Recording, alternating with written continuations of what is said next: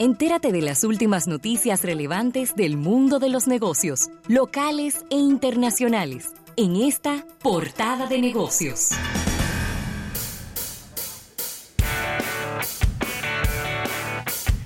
Bien, recordar nuestras redes sociales, estamos en Facebook, Twitter, Instagram y LinkedIn.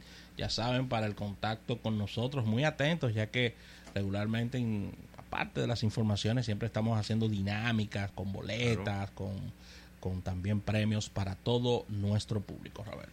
Claro que sí, Rafael. Y mira, eh, una información que recoge el, el, eh, este boletín que se llama Resumen Turismo, que es un diario de información turística y revista, y revista de prensa.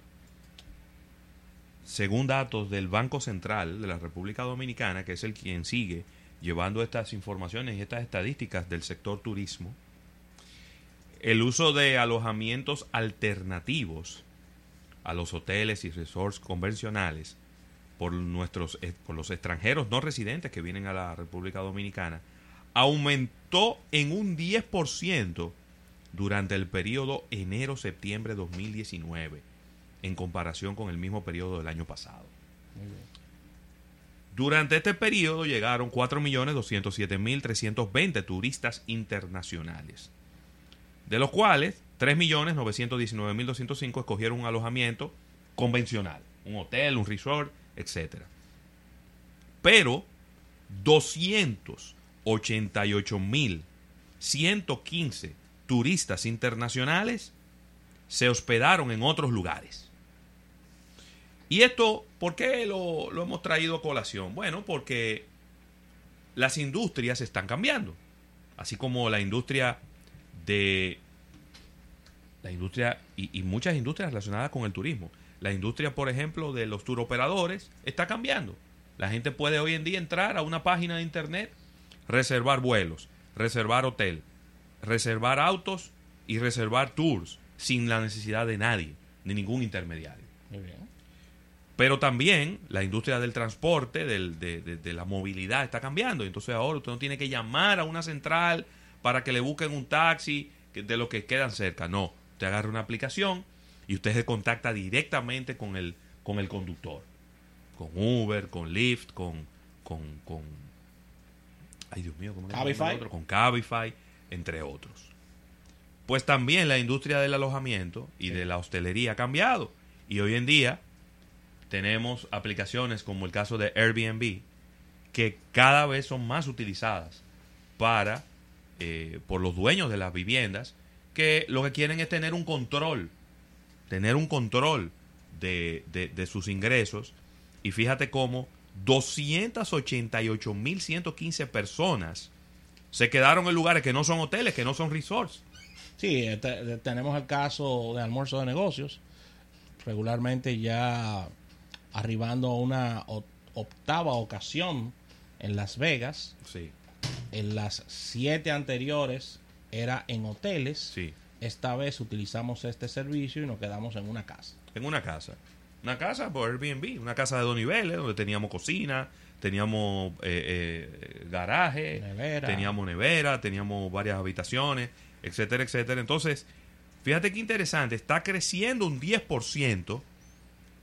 La, cuando tú comparas con lo que está creciendo el turismo, el alojamiento en lugares que no son hoteles y resorts está creciendo al doble de lo que crece el turismo. El turismo está creciendo un 5, un 4.5% aproximadamente. Sin embargo, los alojamientos alternos están creciendo en un 10%, está creciendo al doble de lo que está creciendo el turismo. Así es, así es. Eh, realmente el crecimiento es eh, bastante, bastante franco. Las personas están utilizando este método debido a que muchas de ellas utilizan el hotel sencillamente o, el lugar de estadía para dormir. La diferencia en los precios es bastante amplia y se ha ido dinamizando, se ha ido modernizando esta parte y ha causado mucho furor para aquellas personas que se mantienen viajando y quieren controlar sus presupuestos regularmente eh, muchas de estas ubicaciones, de estas casas, de estos apartamentos, también se encuentran muy cercanos a centros de convenciones, a hoteles, al centro de la ciudad o al lugar sencillamente donde te vas a estar moviendo dentro de, dentro de la ciudad que estés de turista. Claro que sí. Mira, Ravelo, y atención, Carolina García, Mm. y es que la credibilidad de los influencers se está diluyendo como el azúcar. Ay, Dios mío. En el último año, la credibilidad de los influenciadores ha sufrido una baja enorme, según nos dice Wave Maker, y la caída ha sido de 13 puntos porcentuales, situándose apenas en un 54%. Los influencers, que se ha hablado bastante sobre este tema en los ámbitos de publicidad, han venido perdiendo credibilidad y y han venido perdiendo prestancia también con el paso del tiempo. Y este es un estudio mundial que hacen los amigos de Wave Maker y nos refleja una caída de 13 puntos porcentuales, situándose ya en un 54%, y la credibilidad menguante de los influencers se refleja como un espejo del retroceso generalizado del interés del usuario en los posts de los influencers en redes sociales, es decir, cada vez le hacen menos caso, cada vez son menos orgánicos, cada vez hay un, hay un interés Eso, Eh, eso de- se veía venir. de que quien está recibiendo el, el post piensan, déjame ver qué me quieren vender ahora y sencillamente lo pasa. Recuerden, recuerden que en el tema de estas redes sociales hay un, hay un tema de, diríamos que, de inmediatez, porque los posts tú lo vas viendo muy rápido. Haces un stop, paras, si te genera algo de interés y ahí, y ahí miras, pero en el caso de los influencers ha venido Ravelo en caída libre este tema. Yo te puedo decir dos cosas. Es decir, los influenciadores no están influenciando tanto. No, yo, yo, pero yo te voy a decir algo, quizá también para, para verlo desde otra óptica. Independientemente de que estoy de acuerdo con lo que el estudio dice.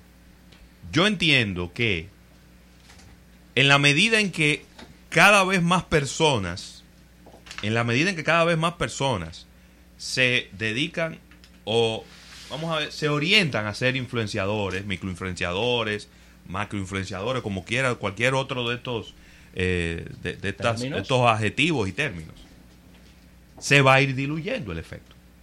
Pero también los algoritmos, que es una palabra que ahora está muy de moda políticamente, pero que siempre la hemos utilizado. Sí. Los algoritmos de las redes sociales cada vez hacen más difícil el trabajo de un influenciador. Son más complejos. Porque tú entras, por ejemplo, yo entro a Instagram ahora y me salen cosas de ayer.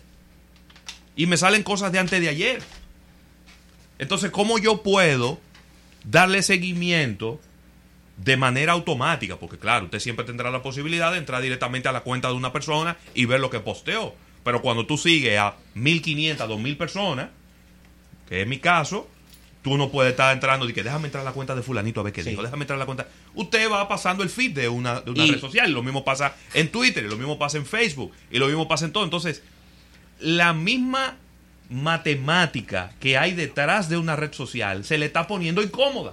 Y el mismo, a ver, cambiaron para los influencers la monetización. Y aparte de esto, profundizando en el mismo tema de lo- de- del algoritmo, se cambió a la reducción de la cantidad de personas que tú puedes visualizar dentro de tu cuenta. claro.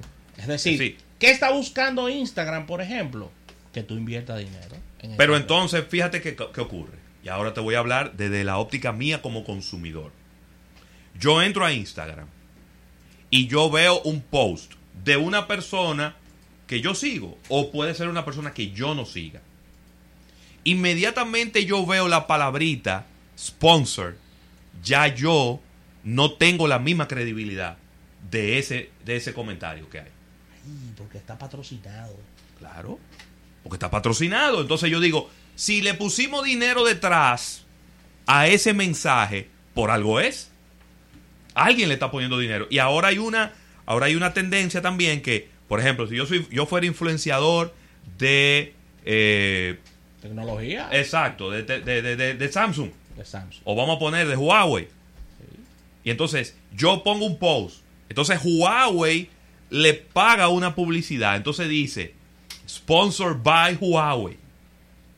Entonces ahí tiene todavía menos credibilidad. Porque está clarísimo que Huawei me está utilizando a mí, en el buen sentido de la palabra, como un influenciador. Me tiene a mí como vocero de la marca. Y entonces ahí es donde alguna gente, quizá más difícil y más escéptica, va a decir, ajá, y él va a hablar mal del celular de Huawei, si le están pagando. Él no va a hablar mal del celular de Huawei. ¿No? Entonces, yo creo que cada vez se está poniendo más difícil y más, complicado. y más complejo el que la gente reciba. Y por eso es que tú ves que los influenciadores están utilizando otras vías para conectar con la gente. Están utilizando ahora podcast o están haciendo videos en vivo y llaman a la gente, vengan, conéctense ahora, para que tenemos que hablar de algo y tengo que hacer un video. Entonces tú ves modelos maquillándose en vivo para que la gente vea los productos con los que ellos están maquillando y cosas por el estilo. Porque ya el post, el video y el sponsor no es suficiente como para causar un impacto. Pareciera que, que leyera, que haya, que leyeras el estudio, ya Ay. que a los ojos de alrededor de 1500 usuarios de redes sociales entrevistados por Wave and Maker, los influencers resultan verdaderamente creíbles cuando demuestran ser fieles a sus opiniones. Esto, eh, esto arrojó un rango de 71% a favor y que se vea que no están anunciando productos, sino sencillamente que están haciendo posts orgánicos. Los prescriptores identifican claramente como, como los contenidos patrocinados y que están pro- promocionando lo, lo mismo que tú decías, Sí. con una personalidad ya de la marca, dicen que a estos a esos posts no le hacen mucho caso. Qué Así lío, que ¿eh? todo está cambiando. Sí, Eh, un, un saludo muy especial a Kim Kardashian, que ella siempre escucha nuestro espacio. se lo traducen. Se lo traducen. Que Kim, It's not working. it's not working. Mira a ver que va. eh, bueno, y, y su hermana. Sí, eh, claro. eh, Kylie Jenner. Kylie Jenner, que estuvo, estuvo rompiendo con su con su apuesto novio, el rapero de nombre. ¿Cómo que se llama ese muchacho? No, yo no tengo idea. Eh, yo tampoco tengo Yo no idea. tengo idea. no. Eh, él mismo, Ese ese mismo, mismo. ese mismo. Eh, y nada más se habla de eso. Sí, sí, sí. sí. Nada más se ha- Es decir, ella, eh, ella está, a ver, ella está auspiciando unas marcas y entonces cuando ella pone los posts de las marcas comienzan a preguntarle por el novio. ¿Qué te está diciendo eso? Que la gente no tenga eso, la verdad. La gente no tenga eso. No, La gente lo que está en el chisme del novio. sí. Yo te voy a decir algo. Eh, a- hoy me, me escribía una, una estudiante de, de la maestría en dirección comercial que yo estoy impartiendo la, la, materia de gerencia de mercadeo. Sí. Y me decía, profesor, una, un libro de marketing digital. Y yo le digo, bueno, tú, qué difícil. Pero es que... Porque es que, Es que yo no te, es decir, no hay un libro que yo te diga, mira, en ese libro está todo lo que tú necesitas saber. No existe. Es que cambia todos los días. Tú necesitas leer 10 libros. Y eso es hoy, que tú necesitas leer esos 10 libros. Mañana, a lo mejor va a tener que leer otro libro más. Y tiene que estar actualizado de todos los cambios que están haciendo todas las redes, a cada rato. Y, ni siquiera con estar actualizado de los cambios de las redes, ni siquiera es suficiente. Porque entonces el consumidor va cambiando. Y, y bueno, la verdad es que eso es, es complejo, ¿no? Muy complejo. Así que con esta información cerramos esta portada de negocios del día de hoy. Vamos a una pausa comercial y al retorno venimos con entrevistas. Vamos a hablar de cervezas aquí en Almuerzo de Negocios.